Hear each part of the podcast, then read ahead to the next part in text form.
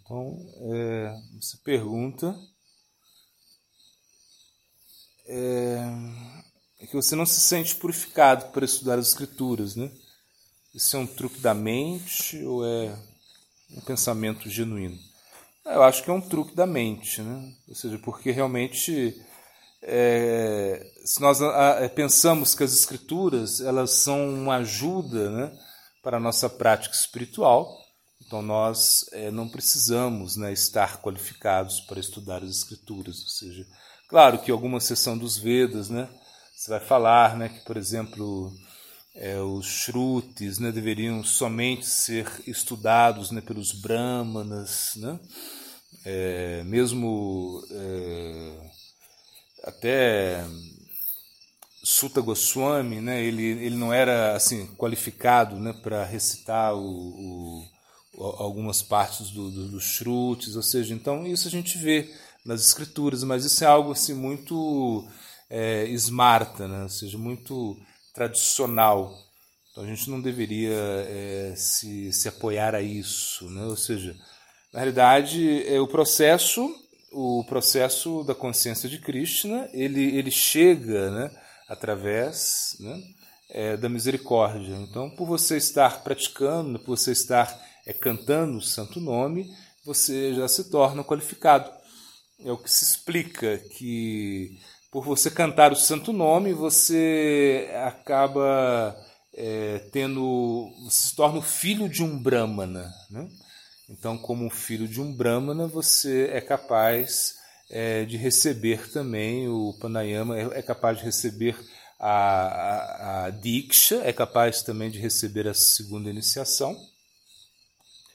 E isso, de certa maneira, é, o, o, qualifica né, para o estudo das escrituras de uma maneira mais ortodoxa, para a prática de sacrifícios também. Né? Então, o canto santo nome ele, ele opera é, nesse sentido. Ele vai é, qualificar a, a, nossa pessoa para, para a prática né, de escutar, para a prática é, de, de adorar a deidade, de fazer sacrifícios, enfim porque o santo nome ele é muito poderoso. Né? O verso diz: né, Diksha purashcharaya vide apikesha nakare diva sparshna chandale sabare udare ou seja, mesmo um, um é, que não se necessita de Diksha nem de Prashcharaya, né? Que é a, os processos anteriores purificatórios, a iniciação, para você alcançar a, a, perfeição. Simplesmente um comedor de cachorro, se ele, é, se ele vibra o santo nome, ele pode alcançar a perfeição. Né? Ou seja, é, esse é o poder do santo nome. Então, se nós recebemos, por exemplo, Bhagavad Gita, Bhagavatam, Chaitanya Charitamrita, bom, todos esses livros, né, esses livros, é, eles são é, para a nossa purificação. Então, nós não precisamos né, é, passar por processos purificatórios ou pensar que não somos qualificados para estudar as escrituras. Claro que nós deveríamos sempre manter uma humildade, humildade sim, né? Como nessa história é, de Chaitanya Mahaprabhu, né, que ele vai ao sul da Índia, encontra um brahmana né, que está lendo o Bhagavad Gita, ele está seguindo a ordem né, do seu guru, né, mas ele não tinha muita qualificação para ler o Bhagavad Gita no sentido acadêmico, ele não sabia muito pronunciar o sânscrito e as pessoas estavam é, debochando dele. Né? E Mahaprabhu, quando viu isso, é, perguntou o que, que ele estava fazendo. Ele falou: Não, eu estou é, seguindo a instrução do meu guru. Ele pediu para que todo dia eu lesse os 18 capítulos do Bhagavad Gita e eu estou aqui lendo. Né? É, mas Mahaprabhu percebeu que ele estava chorando, né? ou seja, que ele chorava, que ele tinha emoções. Né? E Mahaprabhu, por que você. O que você sente né, quando lê o Bhagavad Gita? E o que ele disse foi é, que, que, que realmente, ao ver, né, que ele não entendia muito bem né, o Bhagavad Gita. Ele lia, mas ele não entendia muito bem. Mas é, é, quando ele via né, é Krishna né, como cocheiro de Arjuna, levando Arjuna né, para um lado para o outro, quando ele via que Krishna mesmo tinha falado isso né, para, para, para Arjuna e para todos nós, isso enchia o coração dele de sentimentos. E Mahaprabhu ficou muito feliz diz se você realmente conhece né, o significado do Bhagavad Gita, né? você, você, é, você entendeu o significado do Bhagavad Gita. Inclusive, Mahaprabhu passou quatro meses né, do Chaturmas, esse período das chuvas, na casa desse Brahman. Imagina. Então, realmente, é, na realidade, não é a, a, nossa qualificação, ou seja, não existe é, qualificação material né, para estudar o, o, os Shastras. Ou seja, na realidade, isso é algo que nós devemos estudar, é, ou seja, aprender mais com o nosso coração. Então, a pessoa que diz que conhece, né, que conhece as escrituras, que conhece o Shimad Bhagavata, né, é, não, não conhece o Shimad Bhagavata. O próprio como é que é esse verso? É, Vasudeva Bhagavan. Não, não. Como é que é o verso? Vyasovetena vetiva, né? né? É, Vyasovetena vete. Vyasovetena vetiva. Bhagavan, né? Bhagavan. Como? Isso, Bhagavan. Ou seja, que, é, que ele fala, né? Se, é, talvez Vyasa, Deva não conheça o significado do Bhagavad, né? talvez Shukadeva não conheça, né? Ou seja, é, imagina eles que, que escreveram, que recitaram o Shimad Bhagavatam, é, talvez não conheçam o significado do verso, né? Vyasavedeva. Ou seja, então, na realidade, é, o Bhagavatam é, é, muito difícil de ser entendido né?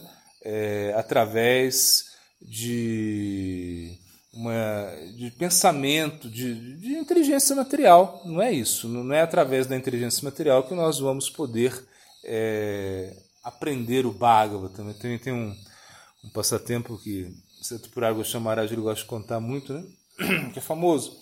É que um, o, o Brahmana né, vai, é, manda o seu filho estudar em Benares, né, que era o local onde local de estudos, né, fazer estudos védicos, né. Então ele mandou o filho dele estudar em Benares, estudar os Vedas. Né? Quando o filho de volta, né, ele falou: ah, você é, você estudou os Vedas, né? Você aprendeu os Vedas? Ele falou assim: não, sim, eu estudei todos os Vedas, né? Ele falou: então, e você é, estudou Shimad Bhagavatam? Ele falou: não, não, Shimad Bhagavatam não estava, né? Não tinha Shimad Bhagavatam. Falei, então, então volta para Benares para estudar o Shimad Bhagavatam, né? Aí quando ele volta, ele estuda o Shimad Bhagavatam, né? aí volta de novo. Aí ele fala, e aí, você é, estudou o Shimad Bhagavatam? Ele falou, sim. Não, eu estudei os Vedas, sim, agora eu estudei o Agora eu entendi porque você me mandou estudar o Bhagavatam, né? porque realmente é muito importante. É, sem estudar o, o Bhagavatam não dá para né, entender os Vedas. E ele falou, você entendeu o Bhagavatam? Ele falou, sim, entendi o Bhagavatam. Eu então volta, então volta, né? volta lá. Porque aí ele pegou, voltou novamente, foi estudar o Bhagavatam de novo. Aí, aí estudou Bhagavatam, é, voltou para lá e, e falou e, e disse para ele, o pai perguntou: "Você é, estudou o Bhagavatam?" "Sim, estudei." "Entendeu o Bhagavatam?" "Não, não, não entendi o Bhagavatam." Então, é alguma coisa assim, né, que é, que realmente não existe é, como é, uma, uma capacidade, né?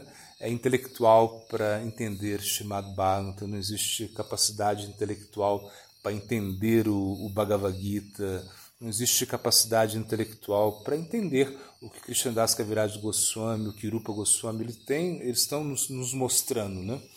Isso deve é, muito mais ser é, realizado, né? ou seja, quando nós realmente é, estudamos essas literaturas né? e por isso não, não precisamos pensar ah nós não, somos qualificados eu não sou qualificado então não tenho que estudar se eu não sou qualificado eu não vou estudar. Não você não importa.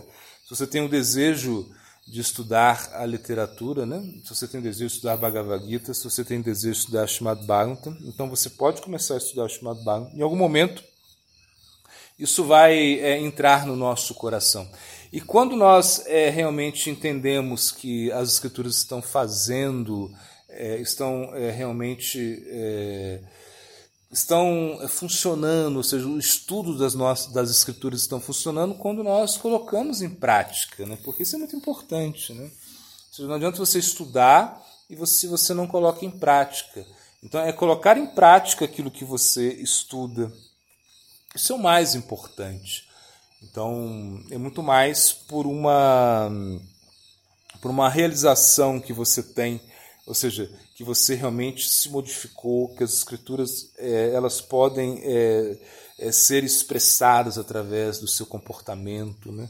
Então aí você vai também é, ensinar para as outras pessoas, porque Mahaprabhu mesmo ele disse é impossível você é, ensinar esse processo se você não pratica. Então você deveria praticar para poder é, ensinar. Então, mesmo que não tenhamos é, qualificação para estudar o Bhagavad, eu acho que ninguém tem qualificação para estudar Bhagavata, para estudar, imagina o Bhagavad Gita, que foi um foi Krishna mesmo que falou, né? Então, realmente quem é capacitado para estudar isso? Ninguém. Mas nem por isso devemos deixar de estudar, porque na realidade isso é para os mais caídos. E na realidade também Mahaprabhu ele disse, né, quando, quando, quando se faz a pergunta, né, por que, por que é, Mahaprabhu. É, se diz que Mahaprabhu está distribuindo coisas muito elevadas né, para as pessoas muito caídas. Né, seja, está distribuindo. Né, é, Namomaha Vandanyaya Krishna Prema Pradayate. Você está dando coisas assim, muito elevadas, imagina um amor puro para as pessoas mais caídas. E quando perguntam por que, que ele está dando coisas tão elevadas assim, né? é porque ele, ele só tem coisas elevadas para distribuir. Então é por isso. Então, na realidade, é, essas, essas escrituras, esses shastras, eles são para todos, ou seja, não existe nenhuma é, distinção, não existe. Não, não importa se você é qualificado, se você não é qualificado. O importante é que você estude essas escrituras e, mais do que isso, que você realize isso, que você coloque em prática aquilo que você estudou. Gora Pramananda.